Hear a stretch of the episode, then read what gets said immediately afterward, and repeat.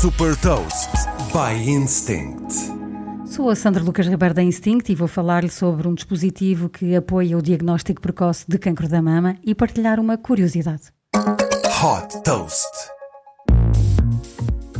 Entre 20% a 30% dos cancros da mama desenvolvem-se entre duas mamografias de rotina, intervaladas de 18 a 24 meses.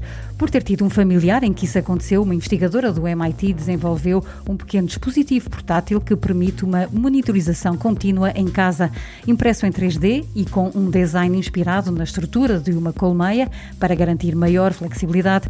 Este wearable é colocado na mama por cima de um sutiã próprio que tem aberturas para permitir o contacto do scanner com a pele.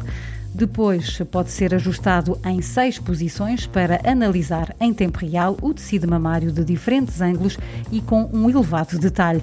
Desta forma, torna mais rápido e mais fácil a detecção de tumores ou quistos e apoia um diagnóstico precoce de cancro da mama que pode salvar vidas. O objetivo dos investigadores do MIT é que este wearable seja útil para os pacientes com maior risco de desenvolver cancro da mama, tempo de espera até realizar uma nova mamografia e também para quem não tem acesso a exames regulares.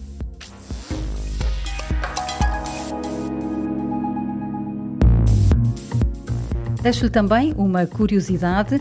O pacemaker foi um dos primeiros sensores wearable a ser inventados. O primeiro pacemaker alimentado por uma bateria foi criado pelo fundador da Medtronic, Earl Bakken, em 1957. Saiba mais sobre inovação e nova economia em supertoast.pt.